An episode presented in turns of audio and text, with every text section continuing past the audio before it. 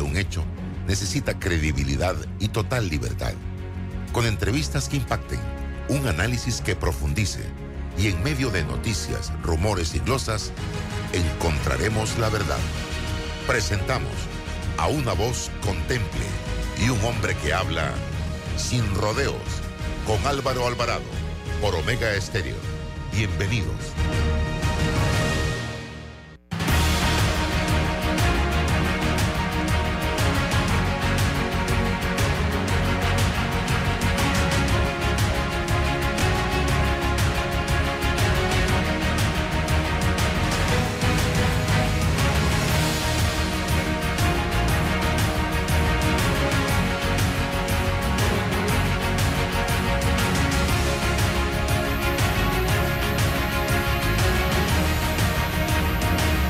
Rodeo por la cadena nacional simultánea Omega Estéreo. Muy buenos días. Iniciamos esta semana. Vamos rapidito a un breve cambio comercial. De vuelta, Álvaro Alvarado.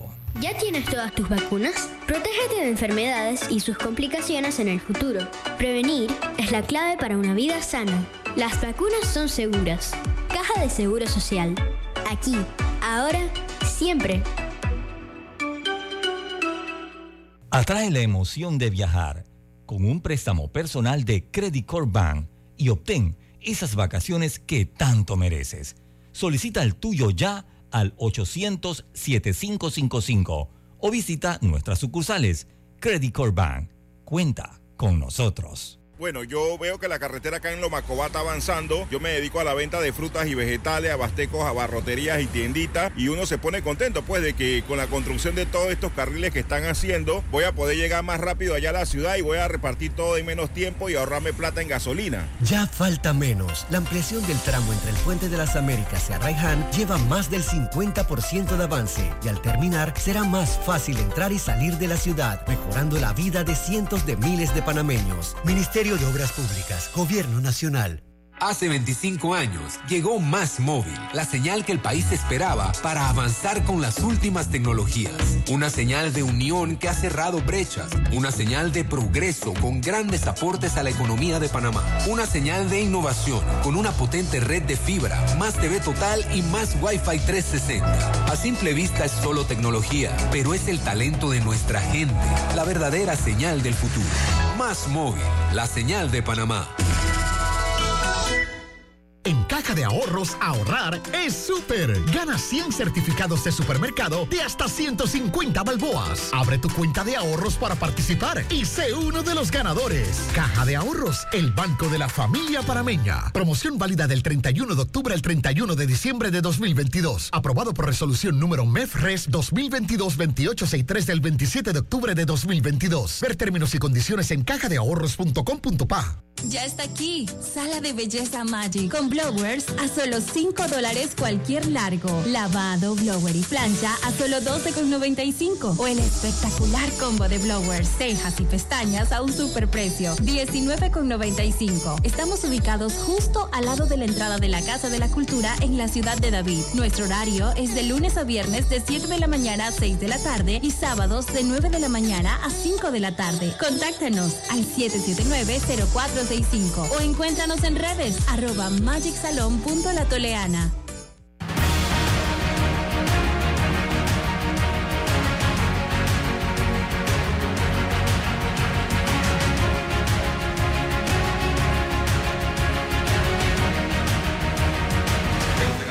días, bienvenidos a este su programa Sin Rodeos a través de Omega Estéreo, emisora con cobertura nacional. También nos sintonizan a través de redes sociales, eh, Instagram Álvaro Alvarado C, Instagram Álvaro Alvarado Noticias, también TikTok, YouTube, Facebook, fanpage y Twitter. Gracias por acompañarnos. Hoy, como todos los lunes, está con nosotros eh, Rolando Rodríguez, el licenciado César Ruilova y este servidor Álvaro Alvarado. Vamos a tener eh, unos minutos a la señora Danixa Valencia. Pero ¿quién es la señora Danixa Valencia? Ella es la madre de un panameño, un joven que se accidentó eh, hace algunos meses en la Ricardo J. Alfaro, mal conocida como la tumba muerto, eh, por un, eh, hueco que hay allí sobre la vía, de obras que no se terminaron en un momento determinado. Y bueno, este es uno de los accidentes que nos dimos cuenta que fue producto del hueco.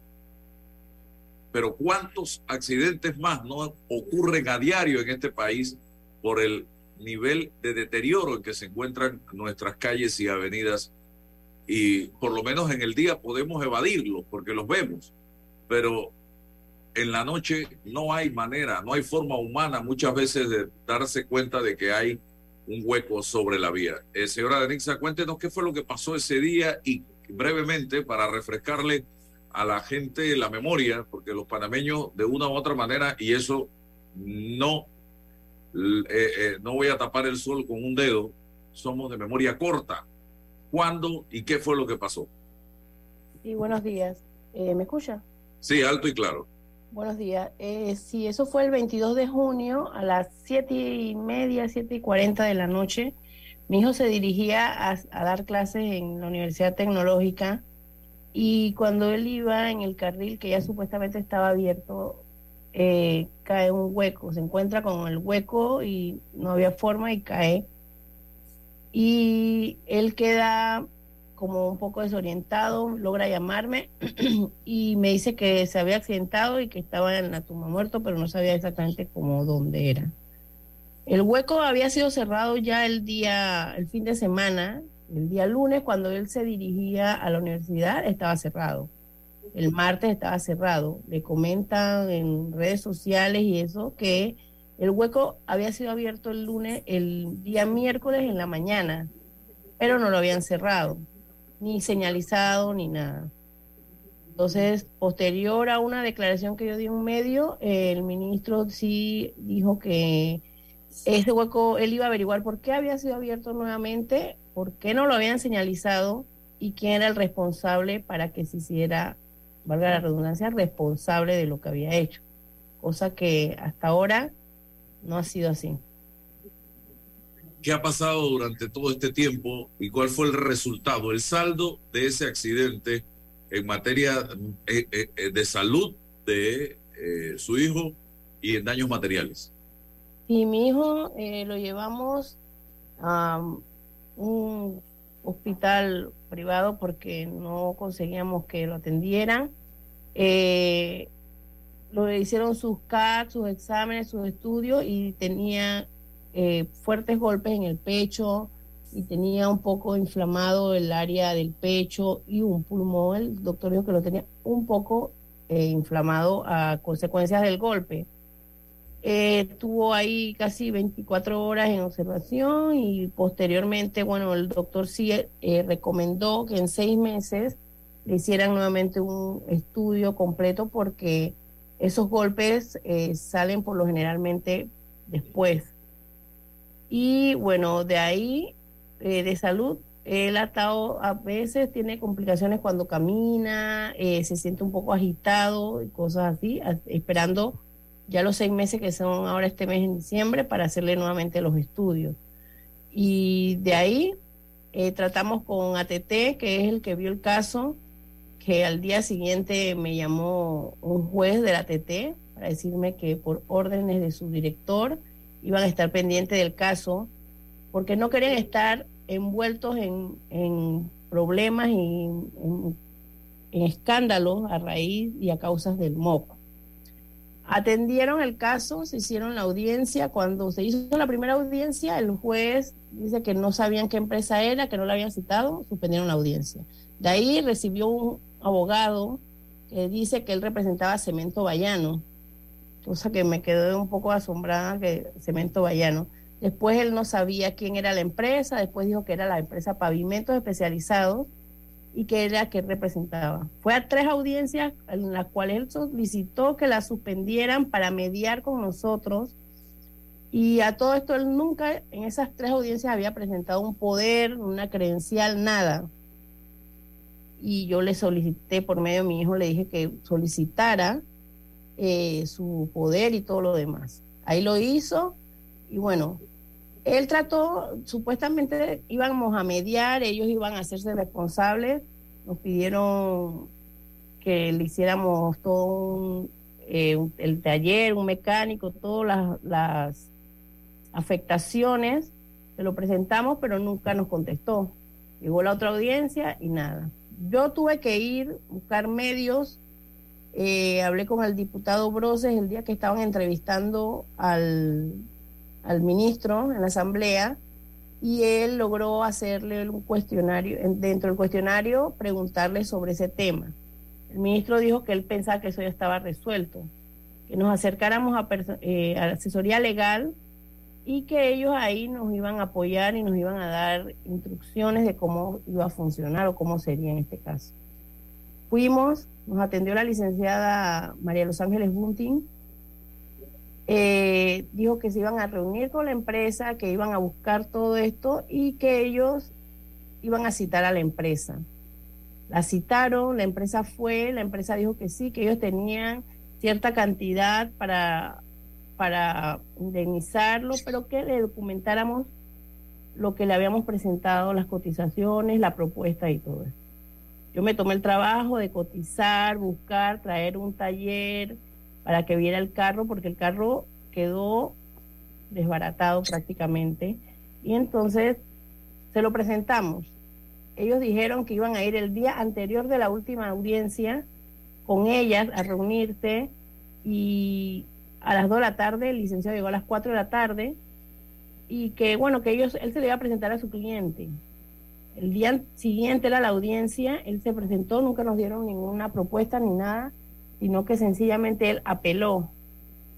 Y de ahí, entonces, ha seguido la odisea y peor ahora, porque ahora él nos da vueltas por medio del MOB, que es el que supuestamente está mediando, le dicen una cosa a la ingeniera Chadia Mazou, que es la, ahora la encargada de, ese contrato, y no llegamos a nada. Y seguimos igual nosotros perjudicados, eh, incurriendo en gastos y más gastos, y el carro ahí tirado sin, sin tener una respuesta de nada.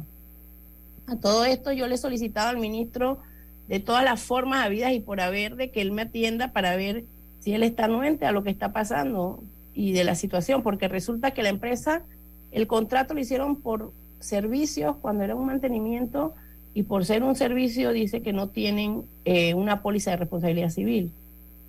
Y nunca me la han presentado, sino que según la ingeniera Mazoud, ellos le iban a dar, era una póliza de la empresa y tampoco la han dado. Y aquí estamos y no dicen nada. Rolando.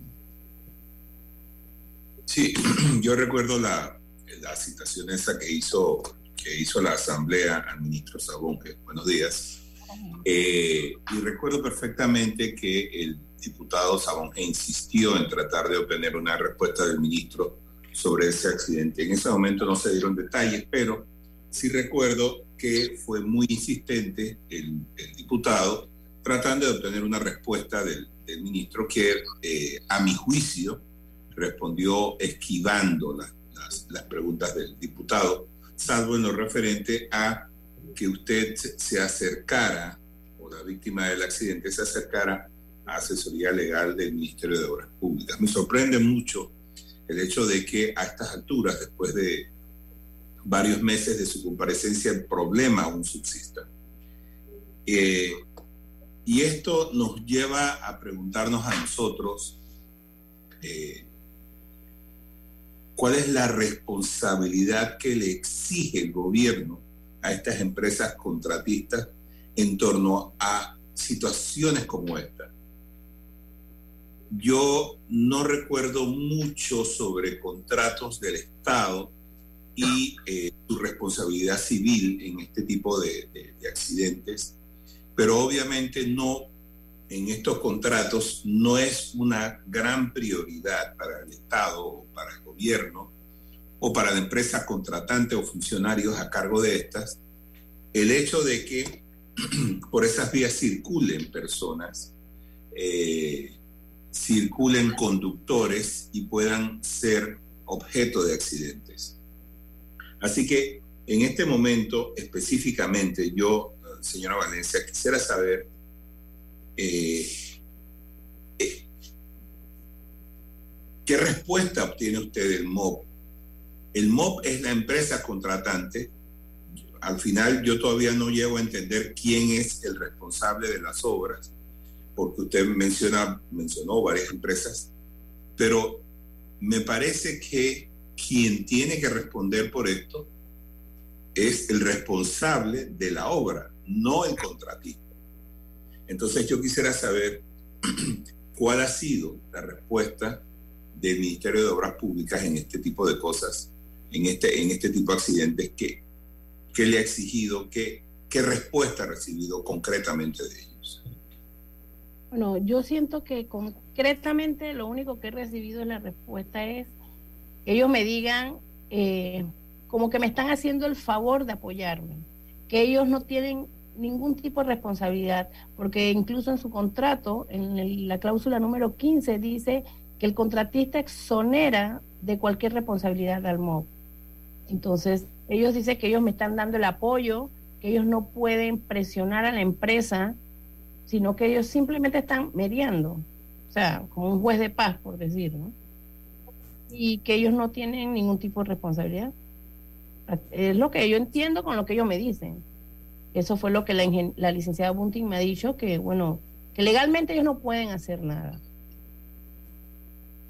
Legalmente ni, ni contra la empresa, ni obligarla, ni nada, y que ellos tampoco pueden de ninguna partida sacar para, para cubrir los gastos ni para indemnizar ningún tipo de, de accidente por una obra. Yo, yo me, me sorprende esta, estas, estas, estas respuestas porque con esa con esa actitud, el MOB no sería responsable de ninguna de las obras del Estado, pues que, en las que se ha visto involucrado, sino los contratistas. Yo la verdad que me siento eh, bastante incómodo con esto porque eh, yo soy un, usuario de, las calles de Panamá y, y, yo, y no puedo disimular mi disgusto cuando este, estas cosas ocurren eh, y, ocurren porque sencillamente aquí no hay una autoridad pues que llame la atención y entonces se diluye todo la responsabilidad de, la institución, de la empresa, de los contratistas, en fin, queda diluida y las víctimas están allí. Esto, yo no sé, César, tú, tú eres más ducho en estos temas, que, no, que, que nos puedes decir sobre este tipo de cosas? Sí, buenos días. Álvaro Rolando, buenos días. Señora Valencia, buenos días. Buenos días a todos los que hoy en la mañana nos escuchan. Varias, varios, varios elementos. Eh, un hecho produjo un daño y existe una relación de causa y efecto sobre ese daño. La persona iba eh, conduciendo su vehículo y cae en un, bache de una, de una eh, vía pública sometida a un mantenimiento y este mantenimiento eh, parte o como consecuencia de una relación entre una entidad del Estado, el MOP, y una empresa eh, constructora privada. ¿Quién es responsable? Todos son responsables. Es que, es que cuando usted, usted puede firmar en un contrato cualquier cláusula de exclusión de responsabilidad. Eh, eso entre usted y, el, y el contratista, pero yo soy, yo soy afectado a, mí eso, eso no es oponible. Yo sufrí un daño. Y lo, señora Valencia, nombre un abogado y, y, demande al MOB y demande a la empresa y demande a la, a aseguradora si es que hay. Demándelos a todos. No espere. Porque lo que pasa es que usted está sometiéndose a qué? A que al potencial responsable, que es el MOB, sea el conciliador de su caso.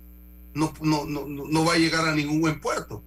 O sea, si el MOB, el MOB no va ¿qué va a hacer el MOB? Si potencialmente puede ser demandado por este por estas acciones. Pues usted va al MOB, no, yo no tengo nada que ver. ¿Cómo que no tiene nada que ver? Sí tiene algo que ver, porque tiene que o llama a la empresa y, genera una conciliación inmediata y una respuesta inmediata, o le dice a usted, bueno, señora, lo que le corresponde es demandar. Y, y, demandar no solamente a la empresa, la obra es pública, la vía es pública. Y, y, como consecuencia de eso, hay una responsabilidad solidaria del Estado. Entonces, por supuesto que sí. Lo que, lo que pasa es que eh, eh, usted espera que el, que, el potencial responsable que es el sea el conciliador y ahí no va a pasar absolutamente nada. Que no le muestre ninguna cláusula, no tiene nada que ver con esa cláusula. Esa relación entre el contratista y esto, usted sufre un daño. Y si no hay una póliza de responsabilidad, entonces eso es producto de, la relación del, del, Estado con un privado. Poner las pólizas cuando se generan los daños. Si no hay póliza, entonces ¿cómo el MOB va a decir que está, que él, que él eh, está fuera de responsabilidad? Precisamente la póliza para cubrir al Estado de esta, si no la tiene, inmediatamente queda expuesto la, la entidad pública. Entonces, Consejo Jurídico, demande, ya, acopie toda su documentación y vaya a los tribunales y demande. A todos. A todos, porque entonces cuando ya hay una demanda, entonces sí van a venir y van a querer conciliar y tal cual. Pero si la mantienen de aquí para allá, ahí la llevan. Sí, correcto. Supuestamente, según lo que dice la licenciada, es que ellos lo que quieren es evitar que yo tenga que estar en este sub y baja, que triple y doble de lo que ya es en una demanda. Bueno.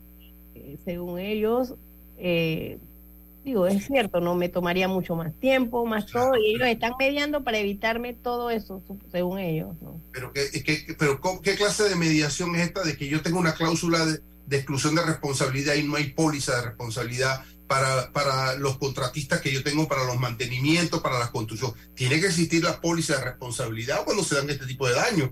Así el Estado se tiene esa tranquilidad que no lo estén demandando porque el contratista asume porque está cubierto con una póliza. Si no tiene póliza, entonces todos quedamos expuestos. Ese es el problema. Entonces, ah, yo tengo una... ¿cómo, ¿Cómo es la mediación entonces? La mediación es aquí están mis daños, aquí están acreditados mis daños, esto es lo que yo pagué, esta es mi, mi, cuestión. Entonces, bueno, empresa, venga, pues, pague. Hay que sentar. Esto es un tema de, de un mediodía. No hay que. Con voluntad es un asunto de un mediodía. Pero entonces escuché, capelé que llevé, que fue, entonces, ¿cuál es el espíritu de, de conciliación? Para que exista espíritu de conciliación, las partes tienen que tener esa vocación y esa voluntad de, querer mediar, pero no para darle larga al asunto. Si, si usted ve que en el tiempo esto se le va diluyendo, no hay otra, porque aún demandando todavía tiene la posibilidad de conciliar en plena demanda, pero ya tiene que afinar su estrategia y que no dependa su estrategia de la voluntad del MOP o del contratista, sino de su propia voluntad, de lo que usted quiere que pase y sea. Correcto. Y porque incluso yo, eso fue lo que le dije. Entonces, ¿cuál es? Lo mismo le dije al licenciado el día de la audiencia porque a todo esto, eh, ATT, el juez me llamó a mí, a mi teléfono personal, a mí, no a mi hijo. Después ellos vinieron a decirme que ellos no tenían nada que arreglar conmigo, sino con mi hijo. Yo le dije, sí, pero yo tengo eh, un poder que me dio mi hijo. ¿Por qué? Porque imagínense ustedes si a mí toda la vuelta que y todo el cuento que me han echado, imagínense a mi hijo, un joven de 22 años, ¿Cómo lo tendrían? Si no es mayor de edad y él es responsable de los actos y, es cierto eso que ellos dicen. Usted no puede delegar eh, la representación si eh, eh, porque él es mayor de edad. Eso sí es cierto. Correcto. No, sí, él fue a sus audiencias y todo, pero él lo que sí les dijo es, yo tengo que consultar con mis padres porque todavía ellos son los que me apoyan económicamente y todo lo demás. Y ellos el, licenciado me puso a mí a buscar un taller. Ustedes saben cuando los carros están en el lugar eh, que no, no puedes ir al taller, ellos difícilmente quieren venir si no es por una aseguradora. Yo tuve que conseguir taller, ir a cotizar y todo esto. Le hice su propuesta, sus cotizaciones y todo. Después ahora él me sale con que él quiere un perito para que venga a verificar el carro. Yo le digo, pero un perito, aquí, porque, aquí no cabe un perito si esto usted no lo está tratando con una aseguradora. Es que no hay un proceso todavía formal de qué perito está pidiendo, si no hay un proceso instaurado, está en un proceso de conciliación, de buena fe, de, que usted entiende que eh, ellos tienen experiencia y, y los, los números que usted le va a llevar a ellos, ellos lo pueden confirmar porque tienen experiencia en, en los números. Usted no le va a presentar un algo escandaloso fuera de lugar, que exista el taller, que se verifiquen los daños, que se puntualicen los daños, se concreticen y detallen bueno, y haga usted una lista. Estos son. ¿De qué peritos están hablando? Si usted no está en un proceso ni, ni nada, está en una etapa previa al proceso. Porque lo que él también dice que sí, porque es que ese era un carro viejo, es cierto, el carro era un carro de edad, pero se mantenía óptimas condiciones para que mi hijo pudiera movilizarse, para tener una calidad de vida mejor, porque todos sabemos cómo es el medio de transporte aquí en Panamá Él sale a las 11 de la noche de la Universidad Tecnológica para trasladarse hasta la casa. Eh, aquí llegaría a la 1 2 de la mañana. Señora Valencia, es que, es que psicológicamente la están trasladando a usted como, como la que no está cumpliendo. Usted, usted tiene que mantener, mire, usted está trabajando en una obra pública y, y, los protocolos de seguridad para la obra pública es que usted tiene que poner la señalización. Si ustedes cerraron, ustedes abrieron, ese es el protocolo de seguridad. Aquí en Japón, en Qatar, en todas partes, ustedes incumplieron con ese protocolo y como incumplieron y generaron un daño, tienen que hacerse responsables. Fíjense de lo demás. Es eso. No, no yo, ustedes. Y es lo que corresponde a esa empresa y a cualquiera que se dedique a este tipo de cosas. Tiene que asegurar los protocolos de seguridad para evitarlos y de lo que no, queremos que, que ocurra. No, usted, usted no ha hecho nada.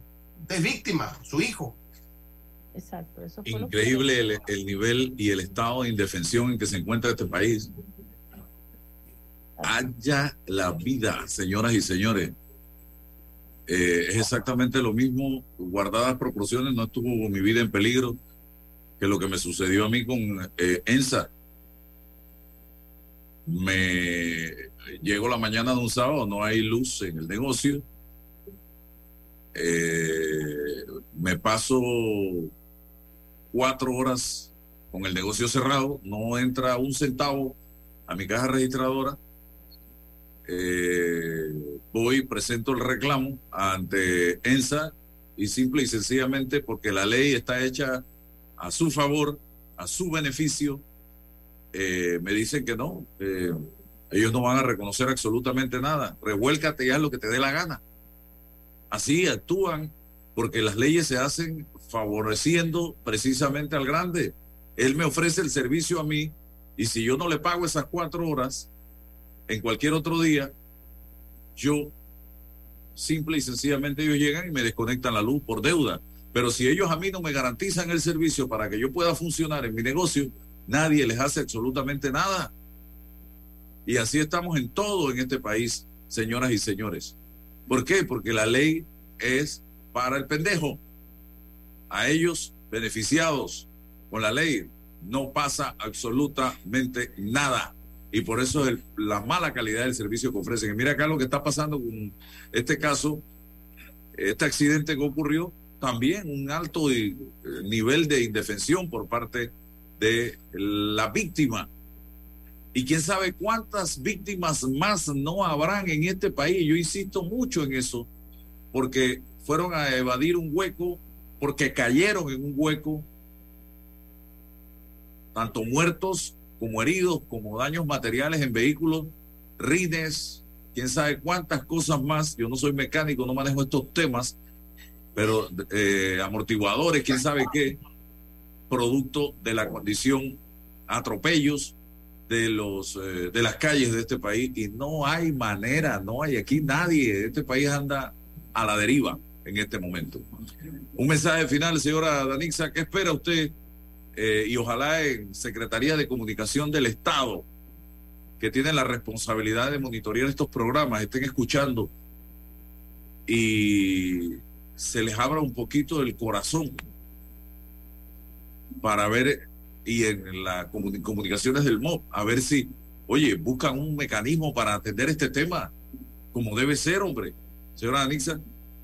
Y bueno, yo espero Primero, que el ministro en algún momento me dé la cara, porque lo he estado solicitando desde el día uno, porque sus declaraciones él dijo, yo me voy a encargar de ver quién es el responsable y que cumpla.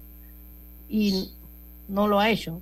Lo otro es que la empresa, sinvergüenza, para mí es una empresa sinvergüenza, pavimentos especializados, también dé la cara y sea responsable de su negligencia. Porque incluso ni permisos de, cierre de vía tenían porque lo tenían para fechas posteriores. Que sean responsables y cumplan. Eso es un bien que nosotros adquirimos para la mejor calidad de vida de mis hijos. Para que se transportaran porque el transporte es una necesidad, no es un lujo. Y no era un carro último modelo como el que ellos acostumbran, pero eh, lo teníamos en muy buenas condiciones para que ellos pudieran ir y venir a su universidad. Muy bien, gracias señora Anixa. Vamos al cambio. Le deseamos suerte, por favor, manténgame al tanto. ¿Quieres quedar a la altura con tu familia, tus amigos, tu pareja, tu esposo, tus hijos? Prueba 1820, un café 100% de altura. Mis lentes de trabajo se ven fatal con jeans. En Sosa y Arango hay variedad de aros desde solo $21.95 para jeans, fiesta, playa. ¿Y tienen de marcas? Carolina Herrera, Polo, Nike. Raven, Guess, Swarovski, Salvatore, entre muchas otras. Óptica Sosa y Arango. Tenemos todo para ti. Por si no sabían, Acura ya tiene en Panamá la nueva versión 2023 de MDX y es sin duda una de las camionetas más atractivas y seguras que tenemos en nuestro país te invito a conocerla en su sucursal de Costa del Este. Al que madruga, el metro lo ayuda. Ahora de lunes a viernes podrás viajar con nosotros desde las 4 y 30 M hasta las 11 PM. Metro de Panamá, elevando tu tren de vida. El momento de invertir en tu negocio es ahora. Solicita tu préstamo personal de soluciones financieras Mi Éxito. Con excelentes condiciones y beneficios, escríbenos ahora al 6330-2334. Ver condiciones en miexito.net diagonal promociones. Recuerda que vamos donde estés con Mi Éxito Express. Conoce a uno de los mineros profesionales de Cobre Panamá. Mi nombre es Carlos Gómez y dirijo el área de arqueología de Cobre Panamá. Mi trabajo es emocionante porque es investigar el pasado de culturas de hace 2.300 años. Yo exhorto a los jóvenes que estudien arqueología que hace falta y un proyecto longitudinal como este ofrece las oportunidades para insertarse. Sigue la historia de este panameño en nuestras redes sociales arroba Cobre Panamá y descubre por qué Cobre es el futuro. Bambito Agua de Manantial, agua de origen volcánico filtrada naturalmente, envasada en su punto de origen. Para pedidos 206-0019-6942-2262. Bambito Agua de Manantial. Bueno, me voy a comer con una estrella. Mm. Espérate, ¿y tu esposa sabe? Claro, ella sabe que la estrella del sabor es American Star y por eso en la casa comemos delicioso. American Star, el tasajo, jamón, chorizos y embutidos más suaves, económicos y con el sabor que le gusta a todos. ¡Oh! ¿Me invitas a conocer esa estrella? Busca la estrella roja y azul American Star, la estrella de tu cocina. El clientelismo político es el peor enemigo de nuestra democracia, porque te quita lo más valioso, la libertad de hacer oír tu voz. Puede venir en forma de regalos o promesas a cambio de tu firma o tu voto, pero no te confundas. Es un delito. Denúncialo ante la Fiscalía General Electoral. Tribunal Electoral. La patria la hacemos contigo. Déjate llevar por la frescura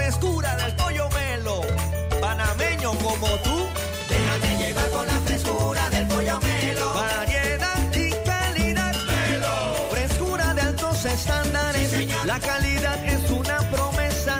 Para llevarte el pollo melo siempre fresco hasta tu mesa. Déjate llevar por la frescura del pollo melo. Por su sabor y calidad lo prefiero. Déjate llevar por la frescura del melo. Paso a paso se construyen los cimientos de la Línea 3, una obra que cambiará la manera de transportarse de más de 500.000 residentes de Panamá Oeste. Metro de Panamá, elevando tu tren de vida.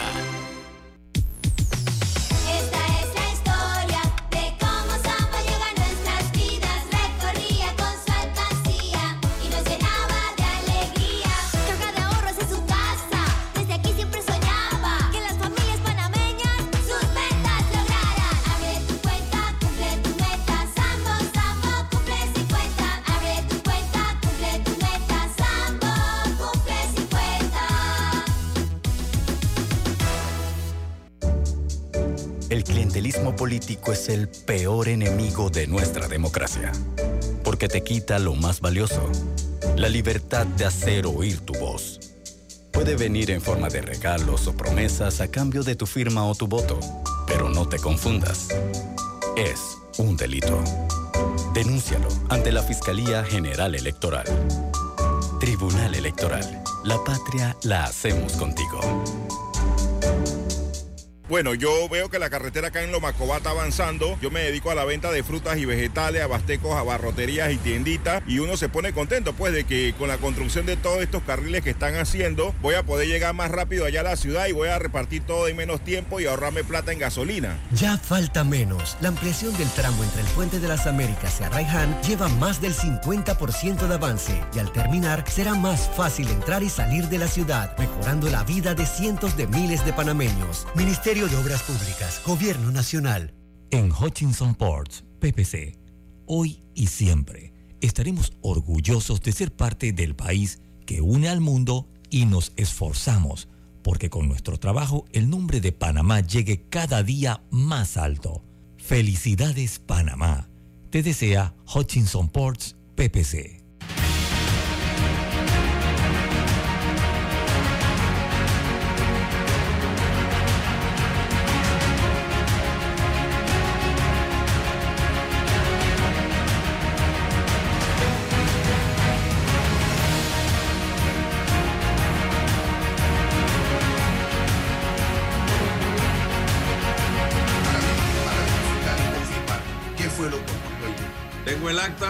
No, vamos, seguimos, seguimos acá. Tengo, estamos hablando del tema del desfile de Navidad. Tengo el acta del 27 de septiembre.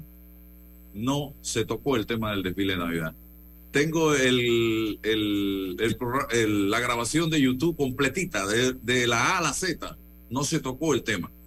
Y el acuerdo es el 186 y dice, por el cual se autoriza al alcalde del distrito de Panamá adquirir mediante procedimiento excepcional la contratación de una empresa, el diseño y confección de carros alegóricos para el desfile de Navidad. Y dice, el Consejo Municipal de Panamá, en uso de sus facultades legales y considerando, aquí hay una violación a la ley. Entonces, yo, yo quiero invitarlo a usted, don César, a que me acompañe y ver si presentamos una, una, una demanda en defensa del pueblo de los residentes del Distrito Capital y sus recursos. Esto, esto, esto es sencillo. Aquí no hay nada, aquí no hay que ir a Harvard. Esto está clarito y yo tengo todas las evidencias a ver si podemos hacer esto eh, como ciudadanos de la República y del Distrito Capital.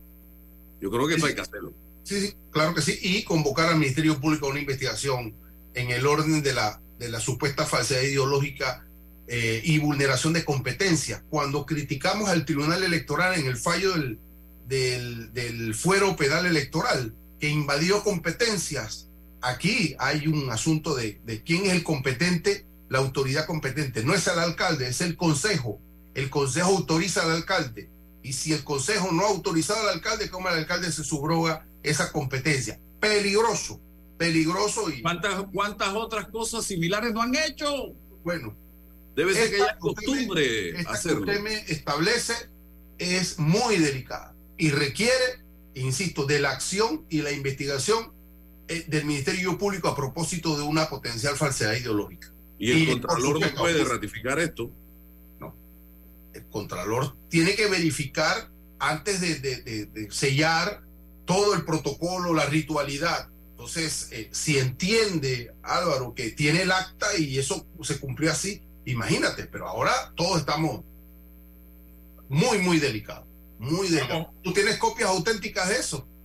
Yo le acabo de mandar todos los documentos vía eh, WhatsApp para que los vaya revisando. Gracias.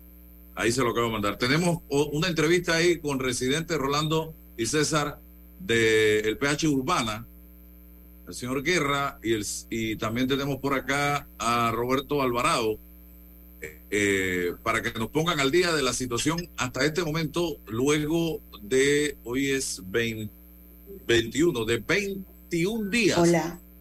de ocurrido eh, eh, el incidente de aquel primero de noviembre. Señora Guerra, cuéntenos y señor Alvarado, ¿qué es lo que está pasando? Bienvenido. Hola, ¿me escuchan? Sí, alto y claro.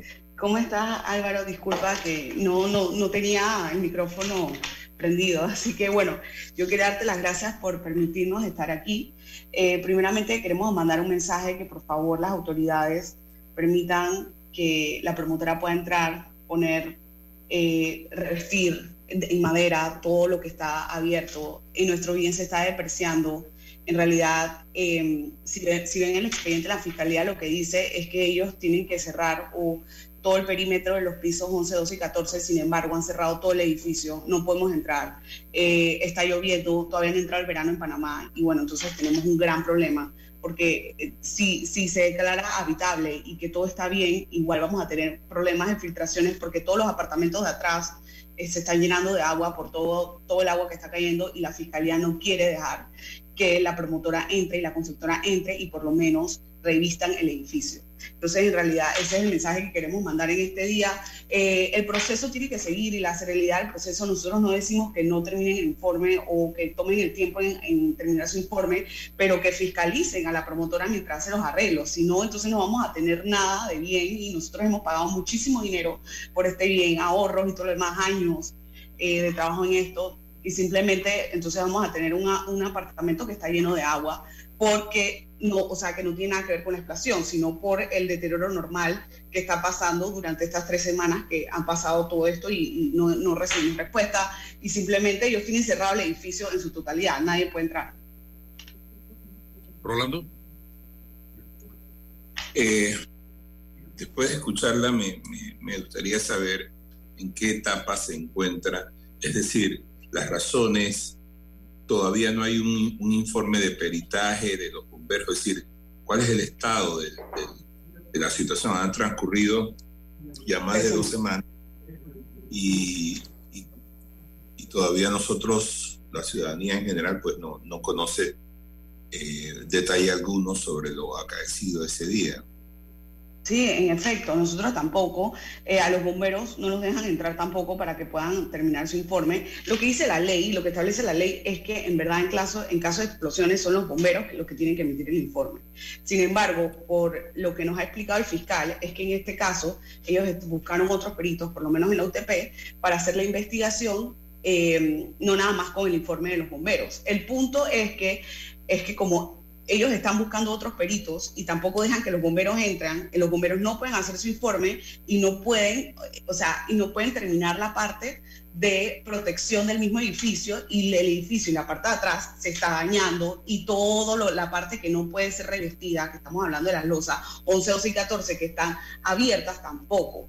Entonces, en realidad, eh, los bomberos tampoco han podido terminar su informe. Eh, la semana pasada dijeron que iban a tratar de terminarlo en ese momento, pero ahora están empezando en este momento la prueba de hermeticidad. O sea que tampoco es que les han dado todas las herramientas para que los bomberos, al menos ellos, terminen su informe. ¿Me explico? ¿Y, y cómo se encuentra? ¿Ustedes dónde, eh, después del accidente, me imagino que tuvieron que movilizarse casi to- todos, todos los residentes del edificio, tuvieron que eh, salir de allí? ¿Y dónde quedaron? ¿Quién corre con esos gastos? Es decir, algo que nos ayude a entender su situación. Es que eh, no, nos dijeron que, bueno, que nosotros teníamos que correr con nuestros gastos. El Ministerio Público tampoco, en su momento, la presidencia nos ayudó y nos apoyó con dándonos unos días de hotel. Eh, pero después de eso nos dijeron, no, ustedes ya tienen que ver cómo hacen, porque en realidad, o sea, todavía no hay informe y no sabemos qué, qué fue lo que pasó. Entonces, no, nadie nos está pagando todo lo que estamos invirtiendo. Y además de que, por ejemplo, en mi caso, o sea, están todas mis pertenencias, ya yo me había mudado y te- ahí eh, no es nada más mi caso, hay mucha gente. Entonces, si esto hubiera pasado en un edificio de 10, 20 años en Panamá, entonces yo me pregunto, ¿las autoridades hubieran ejercido lo mismo? O sea, de la misma manera, porque eh, esto es algo que hay que entender. Nosotros en verdad habíamos mucha gente que estábamos viviendo ahí porque es un edificio entregado desde mayo del 2022. Entonces, en realidad, es lamentable esto. Yo lo único que, eh, mi único mensaje, y por eso les agradezco este panel, es que por favor, por lo menos no dejen que nuestro bien se deprecie, que dejen que la promotora y la constructora fiscalicen los pisos que tienen que fiscalizar y el, el- el- el- lugar en donde, en la estaca o, o- o lo que sea, que no nadie pueda entrar y verifiquen eso, pero sí que la promotora pueda poner y la constructora pueda poner eh, el plywood, la madera o lo que se necesite para resguardar eh, el sitio, tanto los pisos 11, 12 y 14 y todos los demás apartamentos que, que, bueno, que están a la deriva eh, con, la, con el tema de, de las ventanas, pues, porque las ventanas explotaron. Entonces la lluvia está cayendo eh, todavía en Panamá y se está deteriorando cada vez más el bien. Eh, César, eh, te doy la palabra, pero la ropa, para los calzados, todo lo, todo lo que ustedes necesitan para vivir, para vestirse. Álvaro, yo tuve que comprar ropa. Yo, sí, yo, yo, yo, me- esto me lo compré, o sea, y, y bueno, tenía unas cosas en la casa de mi mamá, entonces, bueno, eh, las busqué, obviamente, eh, y gente que, que lo- la- las veces que hemos podido entrar, yo nada más puedo entrar por cinco minutos, ¿y qué puedes buscar en cinco minutos? O sea, pude buscar mis documentos principales eh, y pude buscar algo de ropa, pero no, no pude, o sea, buscar toda la ropa que se necesita, además de que entras y subes eh, eh, a pie, entonces llegas cansadísimo y estás obviamente con un policía o con alguien de bomberos o SINAPRO, dependiendo de lo que hay. Pero si no disponen discurso, eh, recursos, no, no tenemos nada, ¿no? Entonces, Sí, eh, a ver, eh, aquí estuvimos con una, una de, las, de las víctimas del- del- de la explosión que, que reside allí y ahí nos estuvo un poco eh, informando preliminarmente de la, de la circunstancia. En ese momento, creo que ya hace más de una semana, Álvaro, de esa entrevista, yo le decía que, que eh, al iniciar una investigación había que tener muy claro que esta investigación es compleja, porque requiere de muchos, de mucha intervención técnica, de mucha información, eh, de peritos, eh, bajo la dirección de un fiscal encargado de esta causa. Em, y, decía que, eh, bueno, que como consecuencia de eso, entonces, la, la propuesta era ir descubriendo qué ocurrió, la connotación de lo que ocurrió.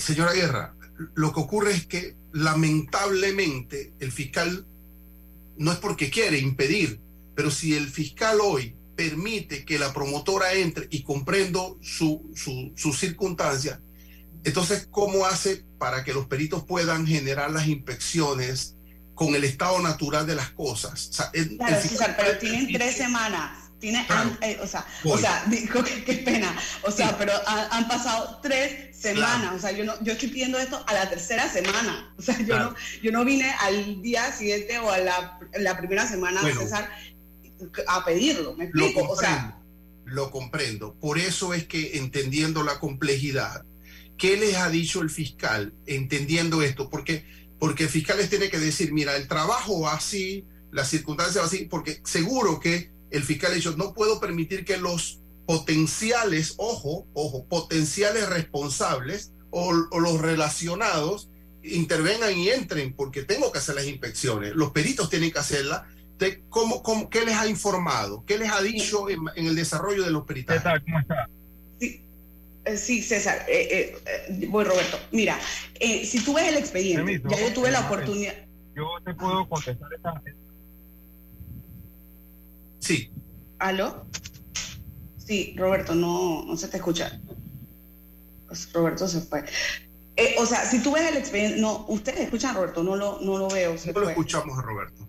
Sí, bueno, si ustedes ven el expediente, el expediente di- indica que es el piso 11, 12 y 14. Eh, ellos, eh, ellos, han, ellos decidieron en su totalidad que es eh, por toda la, todo el edificio para que no se contamine nada. Eso es lo que nos han dicho y nos están diciendo que son dos semanas más para investigación. El tema principal es que obviamente el Ministerio Público está viendo por su investigación, pero no está cuidando la parte de los bienes y la afectación de los, de los mismos. Entonces, la- eh, el punto aquí es, tú puedes seguir fiscalizando los pisos en donde, eh, con, con el personal requerido, pero en realidad, ¿quién nos va, quién nos va a ver todo el daño que está pasando del agua y, y- y todo? Sí, o sea, es que usted después de tres razón. semanas, después, o sea, tiene razón, usted tiene razón, pero sí, el fiscal, es que ahí es donde hay que articular esfuerzos de comunicación y de información. Si el fiscal permite que entre y contamine la escena, lamentablemente, el, cualquiera que no esté, que no sean lo- los, los asignados, entonces mañana o pasado, los potenciales responsables van a decir, esa escena fue contaminada, esto, esto no es válido, este peritaje no sirve, y entonces no va a ayudar pero ni al después de 12 ni tres al 13. semanas. Claro, Wow. pero lo que, lo que pienso es que, es, que es muy complejo, de- es muy complejo, y lo que ustedes deben exigirle al fiscal es acelerar, pero con, con la- el trabajo. Es que eso es lo que hemos hecho. Eso es lo que hemos hecho y le hemos pedido Aló, que se acelere. pero eh, además de la aceleración, el tema es que también hay muchos apartamentos que se están inundando. Entonces, la parte de los elevadores, por ejemplo, yo no sé si ustedes saben, pero cuando le llega agua a los, los elevadores, o sea, posiblemente hay que comprar cuatro elevadores y todo un sistema nuevo. Entonces, eh, ah, listo, que Roberto. también gracias. quieren aportar. Y yo, es muy cómodo para el fiscal y todos los que están investigando, que ellos duermen en su casa tranquilos. tienen- No, no, no, Álvaro, no, no, no, no, no. Es que es una responsabilidad de la ley. No puede como, pero es que en ninguna escena el acelerarse. fiscal. No, no, esa es la ley, Álvaro, no lo siento. No. Yo- yo- Adelante, Roberto. ¿Qué tal? Sí, eh, yo tuve una reunión con el fiscal Vargas. ¿Me escuchan? Sí, lo adelante, escuchamos. ¿Aló? Sí, adelante, Roberto, te estamos escuchando. Sí, sí, te escuchas. Adelante, Roberto. ¿Aló? Adelante. Roberto, adelante. Estamos perdiendo tiempo. Vamos, adelante. Sí, eh, bien. Yo tuve una reunión con el licenciado Vargas, el licenciado Villarreal. Ellos nos explicaron el motivo del cual había una demora. Entendemos que la demora eh, molesta, pero ellos no quieren contaminar la escena porque están valorizando todas las circunstancias que pudieron haber ocasionado la explosión. Bien. Yo concuerdo con el licenciado César, hay un debido proceso, hay una investigación en curso que no se pueden eh, contaminar, no se pueden detener. Hay otras partes del edificio que pues, se pueden acceder y los copropietarios tenemos la petición de que se puedan poner la- las tablas de madera. Eh, Fiscalía nos explicó, no nos estamos demorando porque queremos, estamos demorando porque queremos hacer las cosas bien, porque la magnitud de la explosión y la forma de la explosión no fue normal. Y eso estamos totalmente anuente a eso. Lo que yo comparto con Mabel es el tema de que hay otros pisos que están viendo afectados por la inclemencia del tiempo. ¿Y qué va a pasar?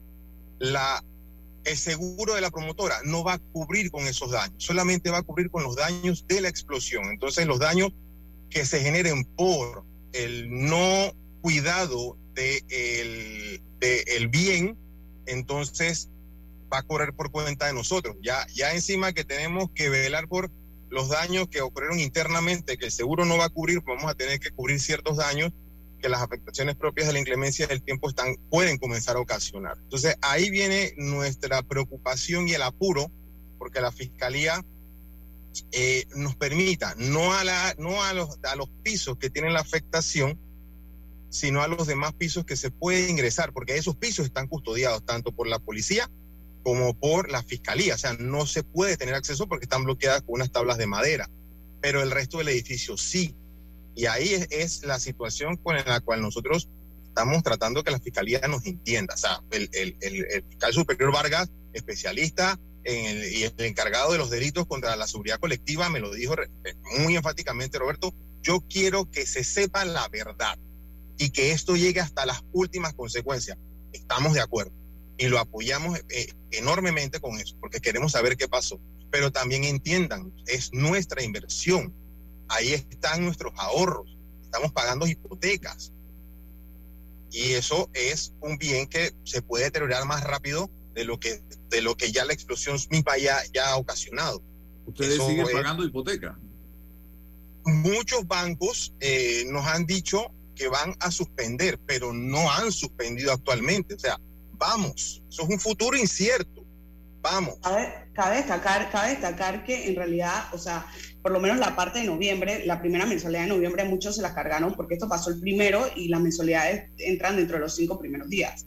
Entonces estamos, hemos mandado cartas, eh, hemos dado, eh, eh, eh, hemos ido y, y hablado con los bancos, entonces todavía estamos en ese proceso. Y cabe destacar también que respecto a lo de Roberto, esperemos que en realidad no haya pasado nada y que nuestras, nue- nuestras aseguradoras nos cubran de acuerdo a lo que sea la explosión. Lo que yo estoy diciendo es que cada día, cada día que pasa y la investigación sigue dos meses, vamos a tener una, un, un- nos van a regresar, ah, bueno, aquí está la investigación, pero nos van a regresar Una- un, un- Una, nada. una o pregu- sea, una pregunta que quizás sea tonta para muchos, pero todo lo que estaba en las en los congeladores, en las refrigeradoras de ustedes, bueno, te, te comento. ese edificio me imagino que no tiene luz. Eh, Exacto, te, ahí adentro y Bueno, eso va a dañar los te- equipos.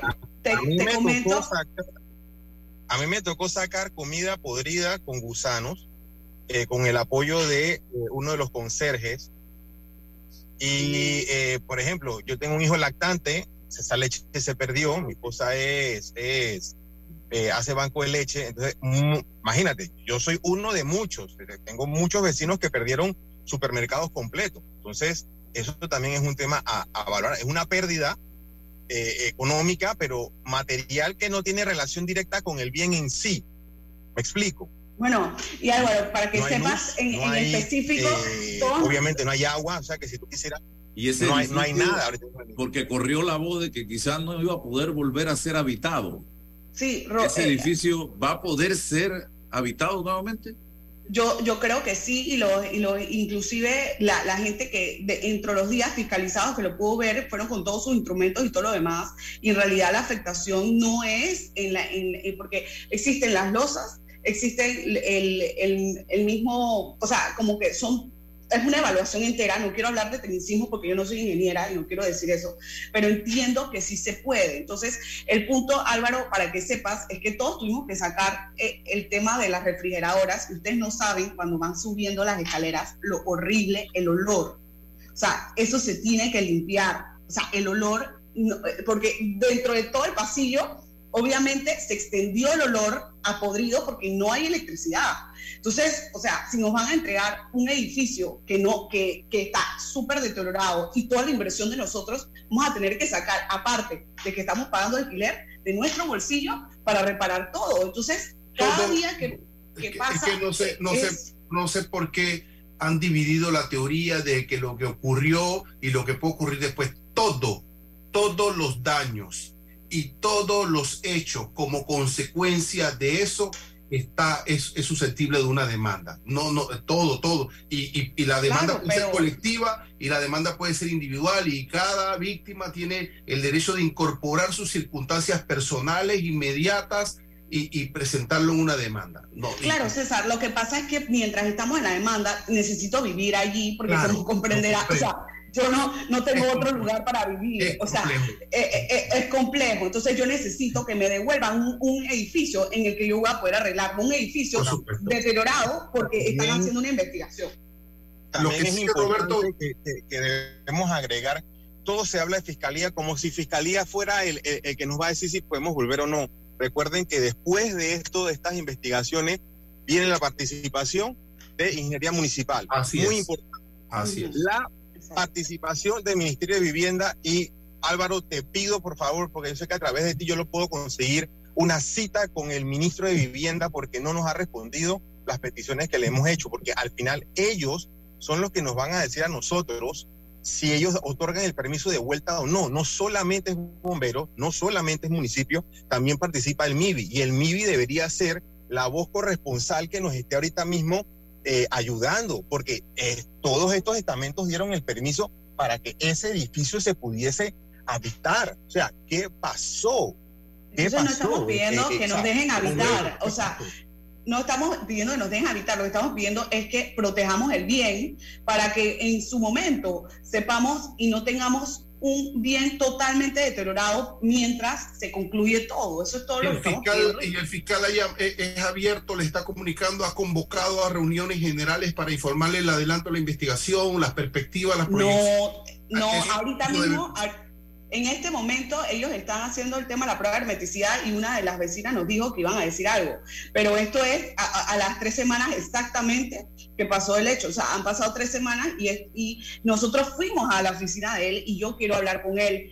eh, y bueno, y le pido que por favor me atienda como vocera de los copropietarios, porque Roberto también fue designado, Roberto ya pudo hablar con él, pero yo como vocera y todos hemos llegado a la conclusión de que necesitamos proteger el bien que por favor nos permita, porque esto es un proceso muy largo que va a tomar muchos años, está bien, pero yo tengo que seguir pagando la hipoteca. O sea, el banco al final me puede, y también a un llamado de atención a los bancos, por favor, contáctense, contáctense con nosotros, sus clientes. ¿Ok? Esto, esto es un tema que, eh, que es, de, es de afectación y, y yo espero que nadie tenga que estar en esta posición y ni tiene que estar tocando puertas o yendo a estos espacios. Muchas gracias Álvaro por esta oportunidad y yo espero que en realidad a nadie le pase porque en realidad es algo en donde tú te sientes impotente. No, esto, esto es espantoso. Cierra, Rolando. Mira, yo veo aquí dos situaciones, Álvaro. La primera es que efectivamente los, las personas que habitan ese edificio están preocupadas por los bienes que han quedado allí, el deterioro, eh, eh, el asunto de la comida, o sea, hay una... Pero también hay incertidumbre, porque lo que yo veo aquí en este momento es que eh, intervienen un sinnúmero de- de- de instituciones que además pueden tener criterios distintos y tienen que luego conciliar, mientras tanto estas personas están a la espera de que se tomen una decisión. Este edificio es o no habitable. Este edificio puede seguir como está o hay que someterlo a reparaciones. Este, este asunto de, que ellos no puedan entrar, sencillamente me parece que puede ser eh, eh, eh, solucionado acelerando estos procesos. Yo no entiendo por qué a tres semanas no hay un diagnóstico, no hay un, peritaje hecho eh, eh, eh, por terceros, o sea, ha pasado suficiente tiempo para hacer esto. Si no quieren contaminar la, la escena, pues busquen a los peritos lo más rápido posible. Pero estas personas necesitan. Pero es que esa es su casa. Y entonces yo sí coincido con César en que hay que preservar la, escena. Pero ¿por cuánto tiempo? Si esto toma seis meses, ¿qué van a hacer las personas que viven ahí? O sea, no, no puede ser. Y esto, por el otro lado, los bancos tienen que ser conscientes de que estos, estos eh, eh, algunos de esos apartamentos van a, al final no sé si los bomberos van a decir, mire, el daño estructural es terrible, hay que demoler, o, o esto se puede reparar, pero los, los bancos también tienen un protagonismo en esto. Y yo sí quisiera hacer el llamado pues, a, la, a la fiscalía de que esto se tiene que solucionar, por lo menos el tema de los peritajes se tiene que solucionar al menor tiempo posible porque estas personas viven allí. Tienen que buscar alternativas si, si les dicen aquí hay un problema muy serio. Pero estas personas están viviendo una, eh, una incertidumbre. No saben qué van a hacer, no pueden tomar decisiones. Y esto es un caso de humanidad, humanidad.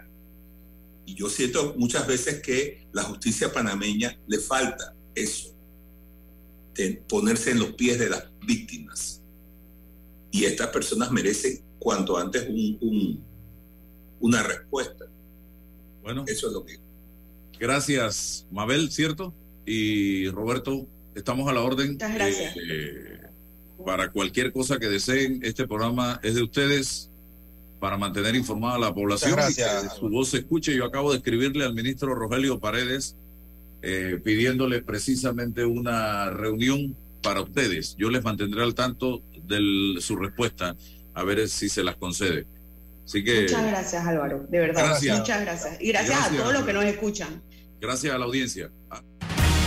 La información de un hecho se confirma con fuentes confiables y se contrasta con opiniones expertas. Investigar la verdad objetiva de un hecho necesita credibilidad y total libertad. Con entrevistas que impacten, un análisis que profundice y en medio de noticias, rumores y glosas, encontraremos la verdad. Presentamos